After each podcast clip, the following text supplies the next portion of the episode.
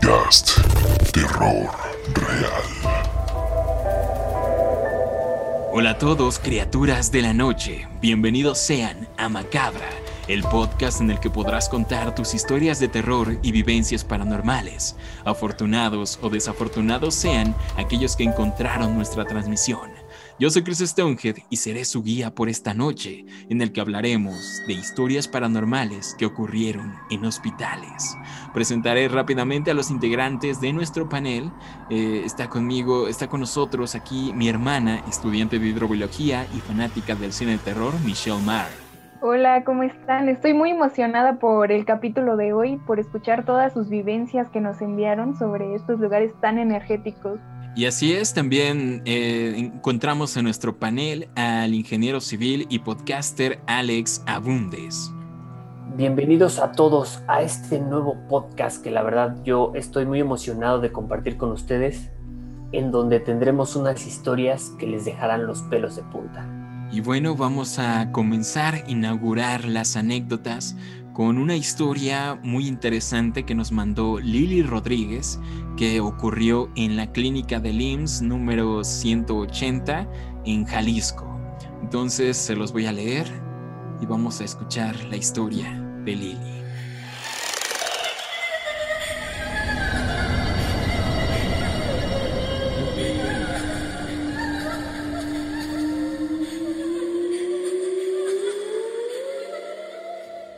Cuando me tocó dar a luz, una enfermera vestida de rojo me atendió en el área de recuperación mientras salía de la epidural. Mi bebé a mi lado comenzó a llorar y la enfermera lo tomó en brazos y lo llevó a darle un poco de fórmula y lo estuvo arrullando porque no podía moverme de la cintura para abajo. Me dijo que si me faltaba algo y solo le dije que no. Lo dejó en la cuna Miró mi letrero de número de paciente y me dijo que no había puesto mi alergia a la penicilina. Lo apuntó en rojo y se fue. Más tarde vinieron dos enfermeros vestidos de azul a presentarse. Se disculparon por no haber llegado antes. Su turno acababa de empezar, que si necesitaba algo. Yo le dije que ya me habían atendido una enfermera y se las describí. Y fueron a checar a la bitácora, pero parece que no había firma ni nada. Tampoco faltaba la fórmula que yo vi que le dio a mi pequeño. Me pasaron a piso poco después con mi bebé y todo normal. Cuando le comenté a mi mamá, me preguntó que cómo era la enfermera. Resulta que mi abuelita, quien cumplía dos años de fallecido, justo la misma noche que di a luz, fue enfermera cuando era joven y se vestía y se veía como la enfermera que me atendió, de pelo negro recogido y su uniforme rojo. Sobre todo ninguna otra enfermera tenía un uniforme rojo en el hospital. Mi mamá dice que tal vez mi abuelita vino a recibir a mi bebé y a cuidarme para que no me sintiera sola tras las largas horas de labor y cesárea de emergencia. Y wow, la verdad me dejó muy sorprendido la, historia de Lili. Muchas gracias por enviárnosla, te mandamos un saludo. ¿Y qué opinan sobre este relato? Me parece genial, sobre todo porque pues el uniforme rojo de una enfermera yo creo que sí, sí es algo que se te queda, ¿no? Que recordarías. Sí, es una historia bastante peculiar, fascinante, diría yo, eh, porque se dice mucho de que las enfermeras tienden a regresar, incluso en la muerte, a cuidar a sus pacientes. Y en este caso, pues un familiar mismo, ¿no? Qué, qué interesante. Qué... Sí, y bueno, yo creo que como comentaste, lo de la enfermera vestida de rojo, ¿no? digo, para mí algo que sea como que algo, algo común. Y como dice, o sea, cómo se relaciona con su abuelita, que es algo que podría tener sentido hubo el parto, la cesárea de emergencia y no había nadie como de su familia ahí, como su abuelita se acercó a ella para pues para recibir al bebé, ¿no? Y además es una gran coincidencia, ¿no? Que haya pasado el mismo día del fallecimiento de su abuelita. Exacto.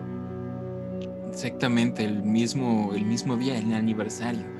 Eh, muy bien, bueno, para, para continuar con los relatos, vamos a proceder con el primer segmento de una entrevista que realizamos eh, Michelle y yo a dos de mis tías. Las dos eh, son enfermeras, una de ellas es jubilada. Y bueno, vamos a comenzar para ver qué es lo que nos cuentan.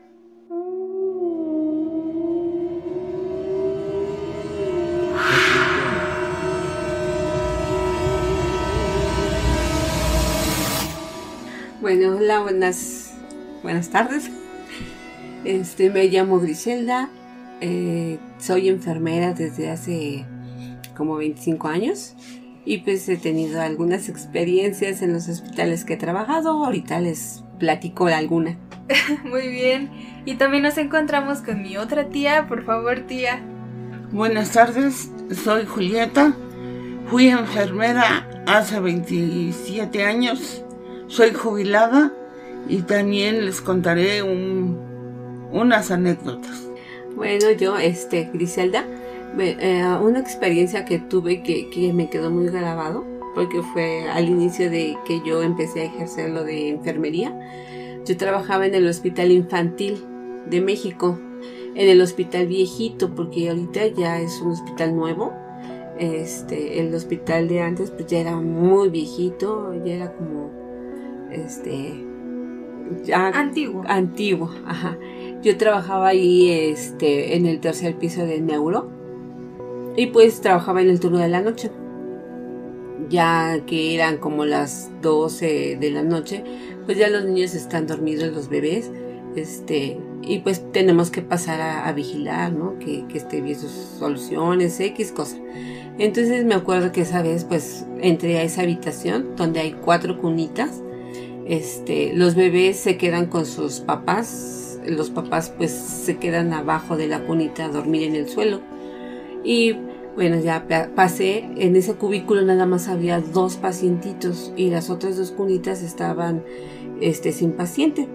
Entonces me acerco a la primera cuna, veo que todo está bien, el bebé dormido, todo bien. En la siguiente cuna igual, pero en la tercera cuna no había nadie. Entonces abro la cortina para para asomarme, ¿no? Que, y ahí es cuando yo veo la sombra, en la pared, la sombra de, de una persona en un caballo, pero era una sombra grande que abarcaba toda la pared.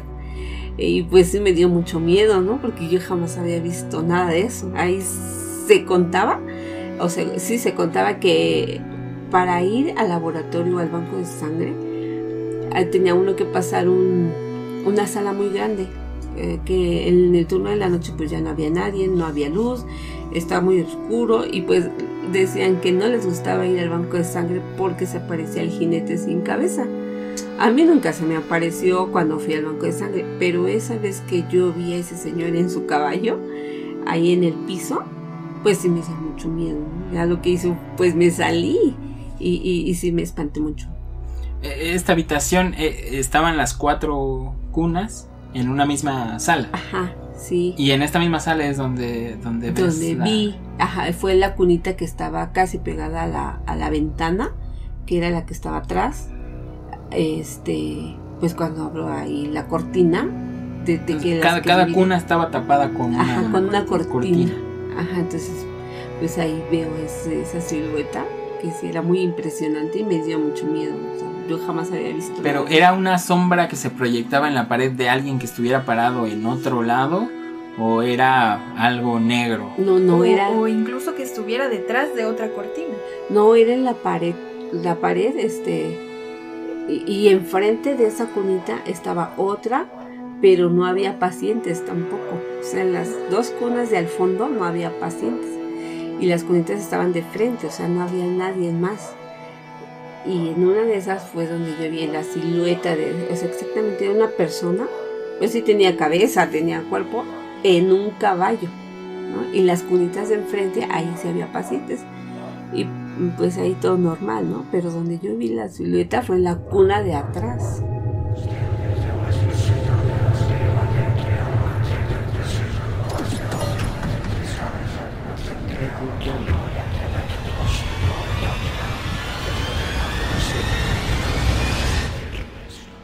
Y bueno, ese fue el primer segmento de nuestra entrevista a nuestras dos tías. Eh, disculpen hay un poco los perros, no sé por qué estaban un poco alterados. Eh, como pueden eh, escuchar en la anécdota, mi tía vio adentro de un hospital pues la sombra de un jinete, de, un, de, una persona en un caballo. Y, y esto llamó particularmente nuestra atención porque es, sumamente ilógico pensar en un caballo adentro de un hospital. Eh, ¿Qué opinas tú, Alexis? Sí, digo, como, como dices, es eso del caballo como que no. O sea, más que nada de, un hospital dentro de un lugar cerrado, como que no, no cuadra. Sí. Además de que, de que mencionó que fue en un piso alto, ¿no? Exacto. Entonces ahí, digo, la, ver una silueta ahí como que sí, sí está raro. Sí, exactamente. Eh, nos dice que es algo un poco recurrente ahí, porque incluso los mismos trabajadores decían que en el banco de sangre se aparecía un jinete. Sí, de, hecho mencionan el jinete sin cabeza. Yo quiero, quiero, señalar que creo que si uno ve a un fantasma de un, de un caballo, de un jinete, e, es normal vincularlo con la leyenda del jinete sin cabeza, pero no necesariamente tiene que ver una cosa con la otra. Como lo menciona al final del segmento mi tía, eh, esta figura de hecho tenía cabeza, o sea, recuerda perfectamente que tenía cabeza.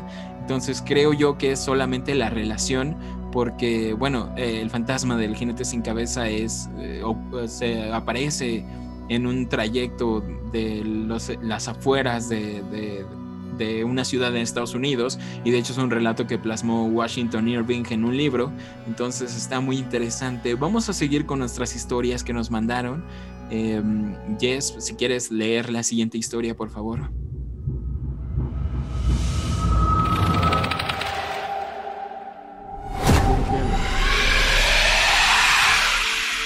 Esta historia nos las mandó Carla Moreno. Carla nos cuenta que su abuela era enfermera en la clínica 15 en Monterrey. Ella le contó que una enfermera desgraciadamente falleció en el hospital en un accidente. Se cayó de las escaleras. Cuenta que cuando su abuela hacía el turno nocturno, muchas veces se sorprendía al notar que sus pacientes ya habían recibido su medicamento. Y no solo eso, sino que el formulario ya había sido llenado y cuando les preguntaban a los pacientes, todos describían a la misma enfermera, una mujer de pelo castaño, cejas poco pobladas y mencionaba que tenía alrededor de unos 30 años. Curiosamente, la enfermera fallecida encajaba con la descripción de la que daban los pacientes. Cuando murió tenía 34 años. Así que se cree que sigue atendiendo y cuidando a los pacientes incluso en la otra vida. Híjole, ay, qué, Qué, buen relato. Eh, como vamos a notar a lo largo del capítulo, es bastante recurrente que apariciones de enfermeras que siguen atendiendo pacientes, eh, pues después de, de haber muerto. Entonces está muy, muy interesante. Muchas gracias, Carla, por mandarnos tu historia. Está muy interesante. Em, ¿Algo que quieras agregar, Alexis? Sí, bueno, yo creo, digo, aquí digo, estas apariciones, como dicen, no creo que sea algo como que para asustar. ¿Por qué? Porque es, o sea, como dicen, es una enfermera que sigue ayudando. O sea, no está haciendo, se puede decir que no está haciendo nada malo como asustar a alguien o algo así. Simplemente pues sigue como en el plan de ser una enfermera que ayuda a las personas. Entonces, yo creo que, o sea, sí te da como que algo de, curiosidad, de miedillo, pero no, no tanto como para que algo que sea como que algo que te asuste en, serio.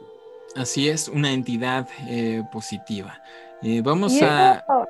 Esto me recuerda un poco a una enfermera muy famosa que se dice que se aparece sobre todo antes en el Hospital Juárez, que es la historia de la planchada, ¿no? Que era una enfermera de nombre Eulalia, que atendía a los enfermos en este hospital y según se dice la leyenda, ella se aparece. Y la reconocen mucho porque era muy pulcra, muy, muy bien vestida y por eso se le dice la, planchada. Eh, sobre todo porque antes eh, los uniformes de las enfermeras en la, en la, antigüedad tenían que almidonarse, ¿no? Y eran como muy rígidos y se veían muy, muy, o sea, si se arrugaban se notaba demasiado. Entonces por eso vinculan a esta entidad la llaman la planchada por, por lo pulcra que se ve y, se dice que sigue ayudando por ahí en, el Hospital Juárez, aunque la leyenda ya se distribuyó por otras partes de México. Creo que ya cada hospital tiene su propia planchada, eh, aunque bueno, yo no, yo no sé si son la misma, la misma entidad. Si sea la misma. Vamos con otro segmento de la entrevista, al segundo segmento, y regresamos.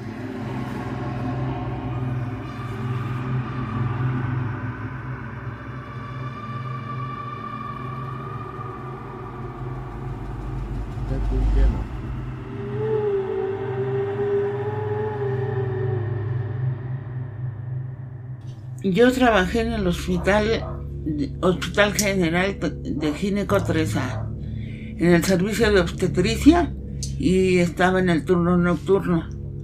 En esa ocasión viví ciertas experiencias que jamás había yo vivido. Una de ellas es que una vez estuve en el turno nocturno y a las 3 de la mañana un, este, un timbre me sonó y fui a ver a la paciente a ver si necesitaba algo. Sí, pero ¿cuál fue mi sorpresa? Que, que este, la señora estaba dormida. Y aún así la desperté y me dijo, señorita, yo no le, eh, no le hice nada para llamarle a usted. Le digo, está bien, señor, no se preocupe. Y posteriormente, este, desconecto el timbre, lo subo y en el momento que me iba yo a alejar de la cama de la señora, sonó el timbre. Posteriormente, pues sí me quedé impactada porque yo no había vivido esas situaciones.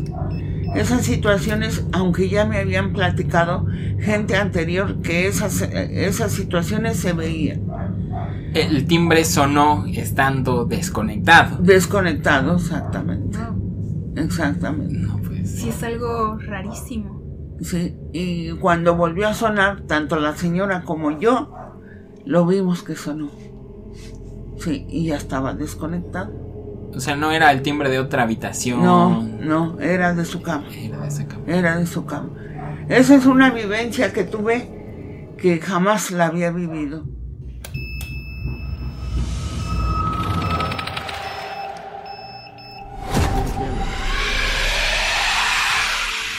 No, bueno, digo, en, estos casos ahí sí como que no, no, no ves alguna explicación que pueda ser lógica, digo, las cosas están ahí dadas, ¿no?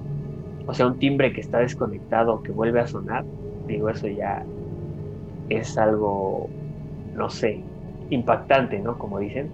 Creo que este tipo de experiencias sí dan un poco más de miedo eh, que saber que alguien te trató de ayudar, en este caso las enfermeras, pero aquí como que sí, sí asusta un poco más, ¿no?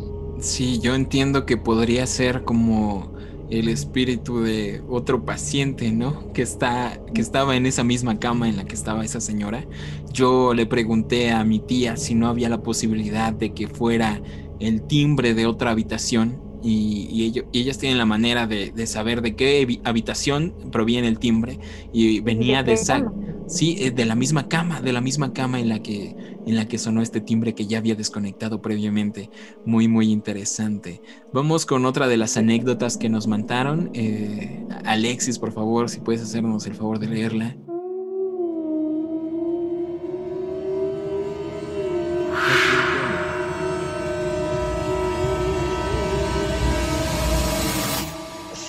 esta historia es de Bianca.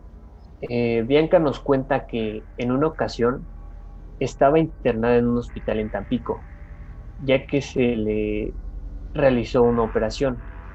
Cuenta que se despertó a las 2 de la mañana y escuchó pasos que salían de su habitación. Ella pensó que era su mamá y volvió a dormir.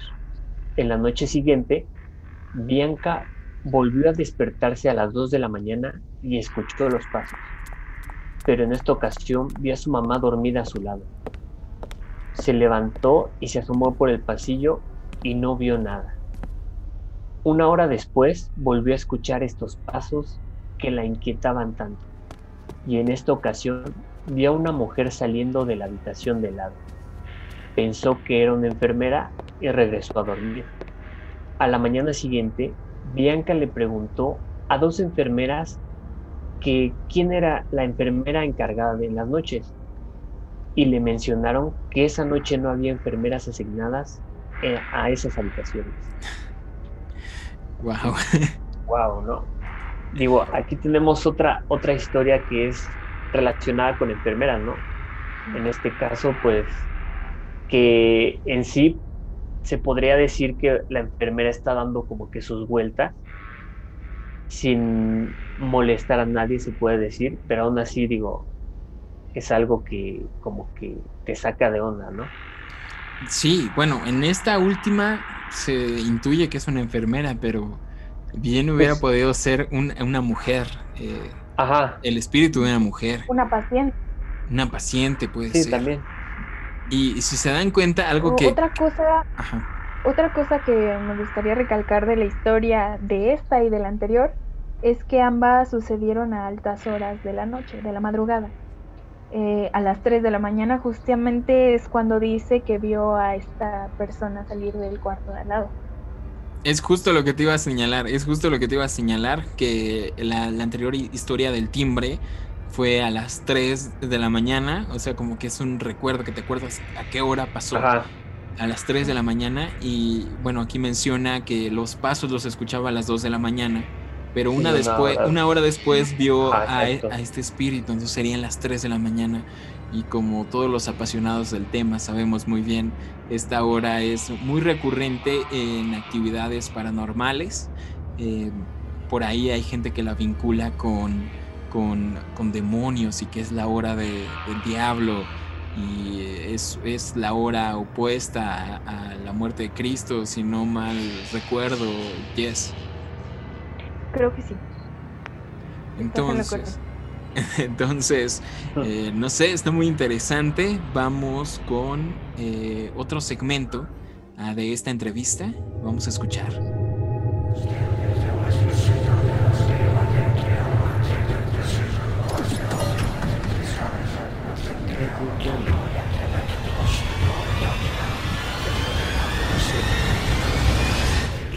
Posteriormente, en el mismo, en el mismo piso y en la misma sala, este, viví una situación medio especial porque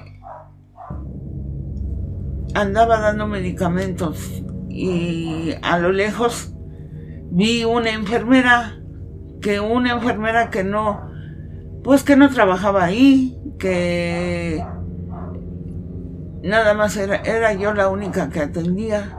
Y resulta que cuando me acerco a donde la enfermera estaba no había nadie y ni había pacientes.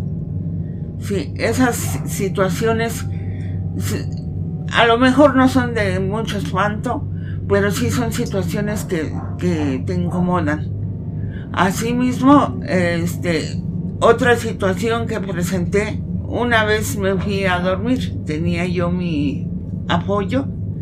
Y este y en mi sueño claramente sentí en, un- en una de las salas que este que alguien sí me estaba me estaba eh, parando de la cama. Nada más yo veía una luz blanca. Sí y este y me decía ya párate ya párate sí y posteriormente mi inconsciente reaccionó y dije, pues estoy sola, estoy trabajando, ¿quién me está parando? Sí. Y no, nunca supe, nunca supe. El chiste que yo estaba a mitad de la sala, parada, esperando que me moviera. O sea, cuando quise reaccionar, fue cuando me moví. Sí, esas son una de las eh, his- hist- historias que viví.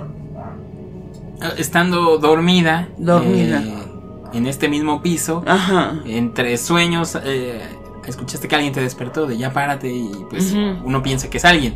Ajá. Y que te paraste y, y ya cuando reaccionaste ya estabas parada Sí. en la cama y ya, Sí. ya fue cuando pensaste que estabas sola. El personal de ahí, este, según ellos me daban la aclaración, que lo que la luz blanca que se veía quería decir que en ese hospi- hospital había dinero enterrado, que por eso se prendía lo blanco. O sea, se, se decía en ese mismo hospital que es- había una luz blanca.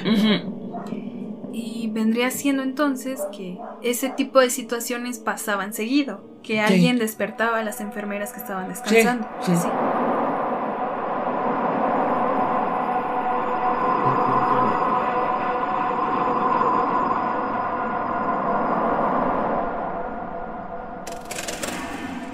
Y bueno, nuevamente podemos ver que en otra anécdota vemos a el espíritu de una enfermera atendiendo pacientes Y nuevamente es muy recurrente esto. Alex, ¿qué opinas al respecto? Eh, pues sí, digo, la verdad yo nunca he, ido a un hospital como a, tratarme ni nada de eso. Entonces digo, no, no conozco bien cómo se sienta estar en uno, pero por lo mismo que dicen, eh, que comentaste al inicio que un hospital es, es, un lugar donde lamentablemente fallece mucha gente, yo creo que ha de ser algo recurrente este tipo de cosas, de que se sienta este, de, la de que hay alguien más, ¿no? En este caso una enfermera que pues en sí no había nadie. Sí, además creo, creo yo que los espíritus de las enfermeras pueden ser más recurrentes de lo que uno esperaría porque no es raro ver enfermeras atendiendo pacientes, ¿no? Ya, por ejemplo, en el caso de mi tía, que son enfermeras que ya trabajan ahí y que conocen al personal, es donde se dan cuenta que hay gente que no pertenece pues al personal de ese piso. Y eso es algo que también te quería mencionar, porque especialmente ellos que trabajan ahí se dan cuenta. Pero siento que esto puede ser más recurrente de lo que se cree, porque muchas veces cuando tú estás ahí internado, eh, en la noche te van a ver muchísimos enfermeros y médicos y realmente no, tienes la certeza de, saber, ¿no? Y pues también en otro relato nos cuenta que ella mientras estaba dormida vio una, luz blanca y sentía como, como este, alguien la levantaba. Le decía, oye, ya levántate, vamos, vámonos o algo así. Y, este, y justamente cuando ella toma conciencia de que pues no está con nadie, es cuando se despierta y ve que está como parada a medio camino. Y algo que me llamó mucho la atención de esta historia es que menciona que eso pasa porque hay dinero enterrado. Eh, no sé si tú sepas algo sobre eso. Sí, yo ya estoy indagando un poco más al respecto y me contaron que, son básicamente eh, leyendas que se tienen en los pueblos, sobre todo en zonas rurales, que en teoría cuando hay dinero enterrado, porque bueno, sabemos que en nuestra historia se han enterrado muchos tesoros, este, hay espíritus que, protegen de cierta manera este, este dinero y para que no caiga en malas manos o para su propia conveniencia. De hecho, me contaron relatos en los que estos entes eh, se hacen presentes para pedir cosas a cambio de ese dinero, como puede venir siendo desde eh, organízame una misa, rézame tantas oraciones y te digo en dónde está el, dinero, o hasta cuestiones más, mm, pues más aterradoras. Por me contaron una historia que, ojalá y podamos retomar en otro episodio, que, que un espíritu pedía a cambio el alma de alguien para, para dar a conocer el lugar en el que estaba oculto este dinero. Entonces, creo que muchas historias, sobre todo aquí de México, eh, van relacionadas con eso. Y bueno, es muy raro que menciona esto del dinero mi tía. Eh, esto querría decir que, en el hospital, eh, abajo del hospital está enterrado dinero. Entonces, una cuestión muy, muy interesante.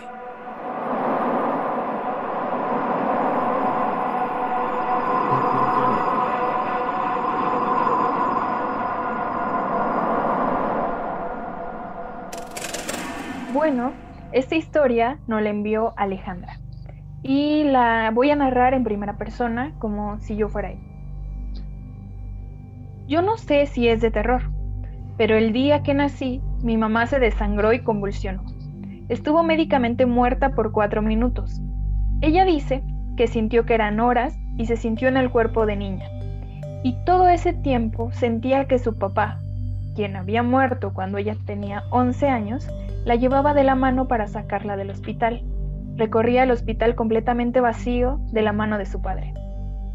Curiosamente, en el libro de visitas, un hombre con el mismo nombre que mi abuelo se registró para la habitación de mi mamá con la misma hora de entrada en la que mi madre sufrió el ataque y su salida exactamente cuatro minutos después cuando los médicos revivieron a mi mamá.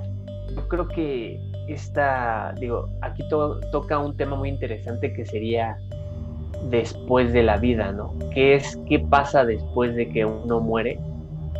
En este caso yo creo que como dice que estuvo, estuvo muerta cuatro minutos, eh, ¿cómo sabes que no se estaba yendo en realidad? ¿Y qué pasa? ¿Qué pasa después? ¿En qué nos convertimos? ¿A dónde vamos? Yo creo que es, es un tema muy, muy interesante que pues la verdad nadie, nadie tiene idea de qué es lo que sucede. Yo, yo creo que este tipo de historias podemos dedicarle todo un episodio porque hay muchas historias que involucran a, personas muriendo y qué es lo que ven en esos segundos en los que, en los que están muriendo. A mí me llama mucho la atención, es muy impresionante esta historia porque hay muchos detalles, por ejemplo, que se vea como cuando era niña.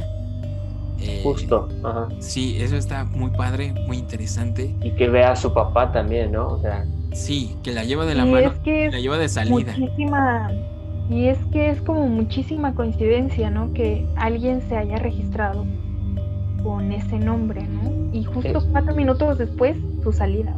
Se me hace rarísimo. Ajá, eso es como que lo que yo vería de las cosas se, vería, sería como que lo más raro, ¿no?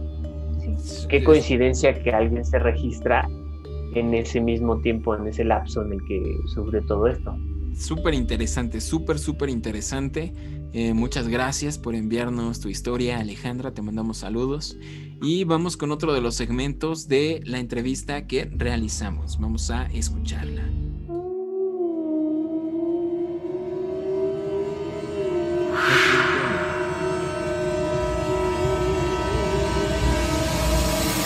El Hospital de Pediatría de Centro Médico. También yo trabajé ahí y este había muchas pacientitas de cáncer en fase terminal.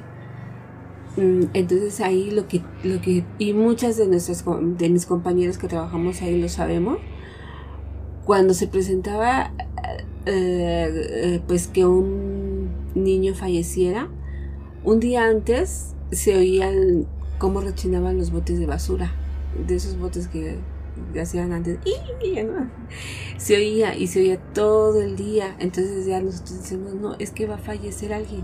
Y sí, de hecho, al siguiente día fallecía un pacientito, ¿no?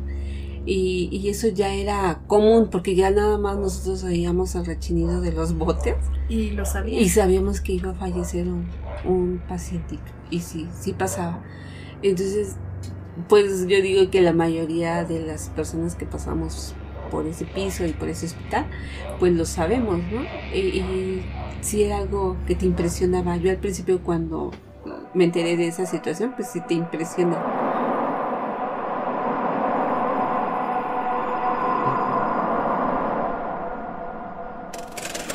Bueno, esta anécdota, digo, es, es algo, es interesante porque no sé, se puede tomar como un aviso, pero un aviso de quién. ¿Quién te está avisando qué es lo que va a pasar? Exactamente, ¿Qué, es lo que movía estos botes que para que sonaran. Eh, y con qué fin también, ¿no? ¿Con qué fin? Eh, no sé, algo, algo iba por las almas tal vez, lo por... Yo, yo lo veo como algo tal vez un poco bueno, porque si lo ves desde cierta perspectiva, le avisaba a las enfermeras un día antes para que pues hicieran lo mejor que pudieran eh, antes de que este niño falleciera. Yo creo que tiene que ver con el vínculo y las energías que, digámoslo así, las personas que están a punto de fallecer o fallecen, luego ven cosas y son más susceptibles a este tipo de energías, tal vez porque la barrera que separa nuestro mundo con la otra vida ya es muy delgada cuando, cuando ya estás por, por fallecer. Esto me recuerda a un caso muy famoso de un gato que trabajaba en un, en un hospital, no recuerdo si es un hospital o era un asilo, eh, con personas mayores que llevan a fallecer y el... Me parece que era un asilo. Ajá, y, los encargados sabían que, el, siguiente iba a ser el paciente al que, al que este gato visitaba por las noches e incluso se dormía en, eh, sus piernas, en su cama, junto con ellos por, no sé, tal vez las energías.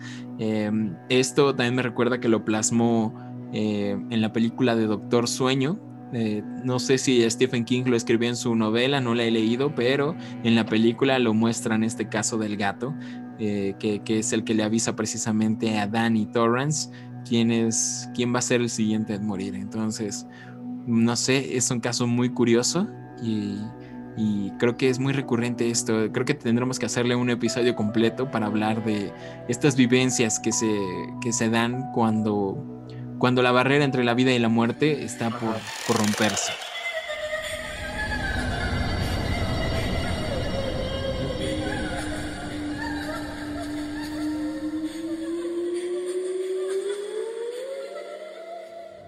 Esta historia nos la mandó Kevin Vélez. Dice, cuando tenía seis años me internaron de urgencia en un hospital de IMSS de Oaxaca. Me tuve que quedar dos noches.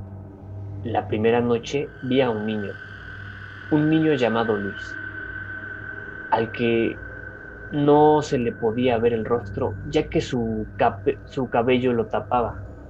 Su cuerpo era delgado y su voz era suave. Nos hicimos muy buenos amigos, hablamos mucho.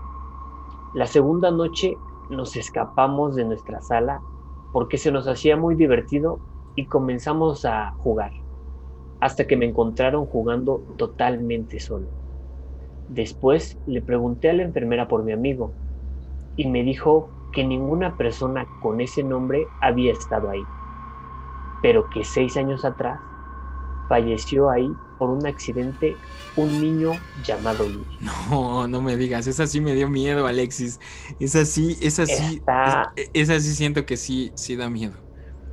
Sí, en general todo lo relacionado con niños fantasmas asusta bastante. Además, yo creo que ese detalle que nos da en su anécdota de, que, de que no se le podía ver el rostro, creo que es un detalle súper súper aterrador, ¿no? Ajá, es raro, pero, o sea, hay notas como, pues, era un niño, simplemente, no un niño que, pues, quería ser amigos, quería jugar, un niño que tal vez si no, no sé, no, todavía no pasaba a lo que es este, como se puede decir que la, la otra vida, la otra parte después de la muerte, ¿no? Y es que muchas veces cuando las personas se accidentan, se dice que aún se quedan aquí porque les faltaron muchas cosas por, vivir. Sí, exacto, digo, como que les, les hizo falta hacer algo o, o, ¿cómo se puede decir? Tienen cosas pendientes, ¿no? Que tal vez si necesitan hacerlas, terminarlas para poder ya descansar. Incluso hay como espíritus que pueden no estar conscientes del todo, que ya murieron. Entonces, tal, vez. No sé, esta, esta en particular, creo que las demás historias eran bastante, no sé, con una connotación positiva, las enfermeras, el espíritu de las enfermeras atendiendo y etcétera, pero no sé, esta sí, sí, sí me hizo sentir un poco de cosita, la verdad, por, por, todo el asunto que es muy tétrico. O sea, para empezar, Kevin, quien, a quien le mandamos saludos, muchas gracias por enviarnos su historia, eh, tenía tan solo seis años.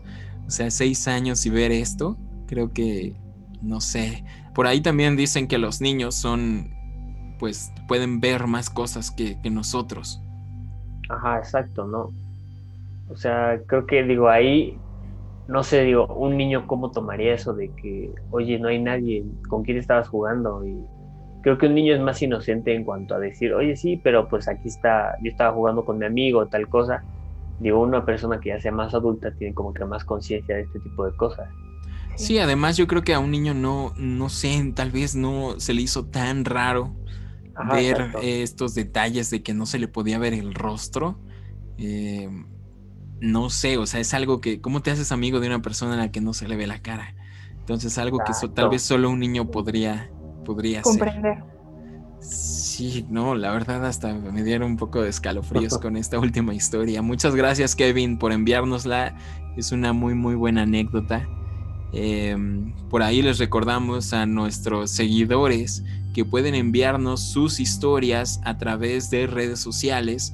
En Instagram nos encuentran como macabra.podcast. También pueden enviarnos un correo electrónico Eh, nuestro email lo encontrarán en la descripción de, este video, del podcast.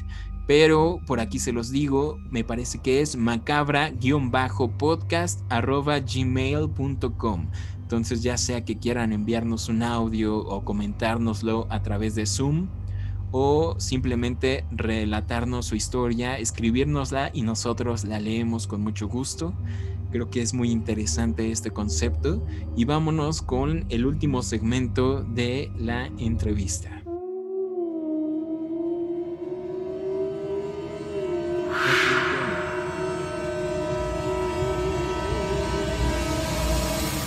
Adriana, también nos comentabas hace unos momentos de que el mismo personal como que decía groserías, maldecía.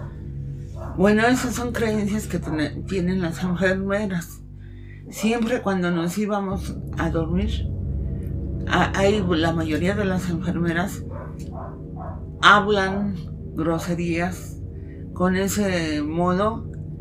Eh, ellas sentían que ahuyentaban a los almas en pena. O sea, para que no, no, las Para que no las molestaran y pudieran dormir el tiempo que les quedaba.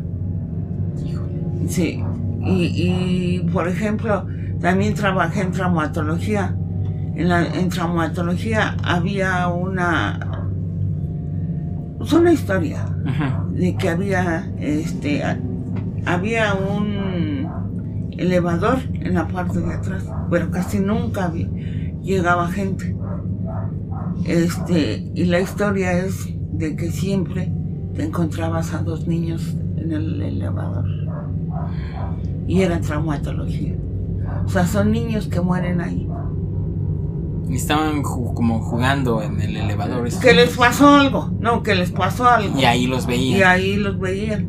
Nada más que ya no reaccionaron. Híjole. Sí, y lo que pasa es que en traumatología, con la gente que llega, es gente sana. Y no está enferma, está lastimada. De algún accidente. exactamente, de algún accidente, pero no es que esté enferma. Sí, y así pasa con niños, con jóvenes, con gente grande. Hay muertes que uno nunca piensa. Y hasta que lo vive uno en carne propia, es cuando... Sí. Y también cuando se le dan los cuidados óptimos al, al difunto, uno como enfermera los tienen que amortajar. Y la verdad nunca hemos sabido que nosotros lo preparamos, lo amortajamos. Y siempre que eh, este, tú cuando terminas como enfermera, acabas cansada y sientes que traes una pesadez acá atrás. Hasta que llegas a tu casa y te bañas. Estás tranquilo.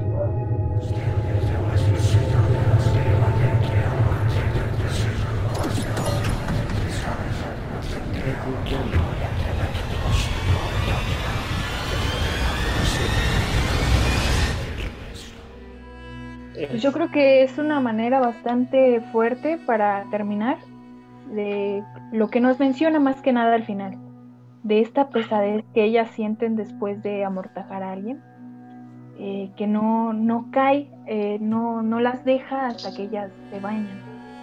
Una pesadez que de hecho eh, ya empiezo a sentir yo, la verdad, de tanto hablar de estos temas. Em, este, bueno, yo en cuanto a lo que comentaba de, las groserías, yo también este, tengo entendido, eh, no recuerdo bien que me comentó que cuando tienes algún tipo de cosa, de que escuchas algo, que escuchas a alguien y que pues no, no ves a nadie, tú le puedes empezar a, o sea, lo ahuyentas con groserías diciéndole groserías, mentándosela y todo ese tipo de cosas. Entonces, o sea, eso sí yo lo había escuchado. Sí, yo también, yo también ya lo había escuchado. Em, me parece que no es solo cuestión de México, sino que como que es, bien sabido que cuando eh, hay alguna presencia indeseada, em, como que expresarlo y ahuyentar, pedir, el simple hecho de pedirle que, que te deje en paz, eh, dicen que funciona, que porque eh, nosotros como entidades vivientes, como seres humanos que aún respiran con, viva, con, con vida, perdón, este, somos mucho más poderosos, por así decirlos, que cualquier tipo de entidad, porque nosotros estamos vivos. Entonces, por ahí incluso varias películas retoman ese concepto de, que, nosotros como seres vivos somos más fuertes que cualquiera que ya haya dejado de vivir. Y creo que eh, el decir groserías, maldecir, eh, en este caso, creo que encaja eh, en esto de, pedirle al espíritu, de desearlo con todas tus fuerzas, etcétera, eh, que te deje en paz. Creo que sí funciona y es muy curioso oírlo de mi tía que, que, bueno, ella dice que no ella, pero que las demás enfermeras tienen esta costumbre. Y, bueno, si hacen esto es claramente porque les da miedo quedarse en las noches, ¿no? Eh, o porque ya han experimentado ciertas situaciones. Y vuelven a mencionar lo de eh, los accidentes, ¿no? Que ya veníamos comentando en la historia pasada. Sí, los fantasmas de los niños también lo menciona en hospitales. Yo he estado leyendo y, son bastante recurrentes, sobre todo espíritus de niños, espíritus de mujeres, sobre todo de enfermeras, como, como ya nos vamos dando cuenta. Es muy interesante todo esto. Eh, los hospitales sin duda son lugares, son lugares con mucha, mucha energía, eh, tanto positiva como energía que se va quedando por todos aquellos pacientes, personas que, llegan a perder la vida ahí. Ya lo mencionábamos, son lugares eh, que por lo que se hace dentro de ellos, se realiza una labor impresionante para ayudar, para salvar vidas, pero claramente va a haber pérdidas Em, es muy normal que se presente esto. Eh, seguramente pasa todos los días que, pierde la vida alguien y es muy, muy interesante. Creo que estas historias son muy recurrentes. Pero bueno, vamos a ir terminando este primer episodio de nuestro podcast macabra. Les recuerdo que este, en este podcast, este proyecto es para que ustedes nos cuenten sus historias de terror y vivencias paranormales. Eh, de preferencia ustedes con su propia voz, mandarnos sus historias y nosotros vamos a enseñárselas a todo el mundo porque eh, es simplemente entretenido y, y es muy espeluznante todo lo que nos mandan. Eh, sin duda muy interesante, digno de análisis. Y yo honestamente a todas las historias que, nos mandaron, yo no, lo, no le encontré una explicación lógica. Sí, pues digo, yo creo que tratar de encontrarle una explicación lógica no, no creo que, que sea algo bueno, ¿no? Digo, simplemente tal vez pensar que pues pasaron y, y tal vez tienen un porqué y pasaron por algo, pero es algo que nosotros yo creo que desconocemos muchas veces, ¿no? Y muchas veces nosotros tratamos de buscarle esa explicación para, para no por temer. El, por el miedo, ajá, exacto, como que para no sugestionarse uno mismo. Y bueno, aquí terminamos el primer episodio sobre historias paranormales que ocurren en hospitales. Probablemente podamos eh, dedicarle un par de episodios más a este tema porque es muy interesante y nos llegaron muchas, muchas historias em, que, por desgracia no pudimos incluir en este episodio, pero yo creo que si les gusta el tema podemos indagar más al respecto, sobre todo por esto de que eh, eh, estas apariciones, estos espíritus, estas energías se hacen presente con mayor frecuencia en estos hospitales, en estos pasillos, en estas habitaciones. Entonces ya vamos a ir terminando. ¿Y por qué no tal vez una segunda parte? Es justo lo que estaba pensando yo, una, segunda parte podría estar bien, digo, porque nunca, bueno, más bien siempre hay, siempre hay historias, historias, historias que contar y pues para eso estamos. Así es, entonces probablemente tengamos una segunda parte sobre este tema. Eh, muchas, muchas gracias a todos los que nos escucharon. Eh, pueden seguirnos a través de redes sociales. Eh, Alex, ¿quieres decir tus redes? Eh, sí, digo, a mí me encuentran en todos lados como Alex Abundes, ya sea Instagram, Twitter y Facebook. Ahí digo, me encuentran y pues vayan a seguirme para ver qué show. Sí, a mí me encuentran en Instagram como mich.el.mar. Y tengo otras tantas cuentas, pero no van tanto a eso. Ok, ah, a mí pueden encontrarme como Chris Stonehead en todos lados. Y por favor sigan las redes sociales oficiales de Macabra, Macabra Podcast macabra.podcast en Instagram. Entonces, muchas, muchas gracias a todos los que nos escucharon esta noche. Esperamos que puedan descansar eh, aún teniendo cuenta de estas historias. Por favor, no le tengan miedo a los hospitales. Eh, son cosas que, pasan y que intentamos explicarnos, pero que van más allá de nuestra comprensión. Si tienen alguna anécdota que quieran compartir, ya sea de hospitales o de otros lugares, otras vivencias que hayan tenido, no duden en mandárnoslas. Eh, muchas, muchas gracias por escucharnos y nos vemos y nos escuchamos en la próxima emisión de Macabra. Hasta la próxima.